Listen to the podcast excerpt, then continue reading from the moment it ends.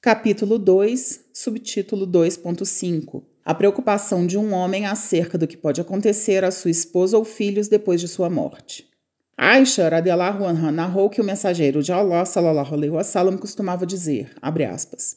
uma das coisas que mais me preocupa é o que acontecerá convosco, suas esposas, depois de minha morte, porque ninguém é capaz de cuidar de vós apropriadamente, exceto aqueles que são verdadeiramente pacientes.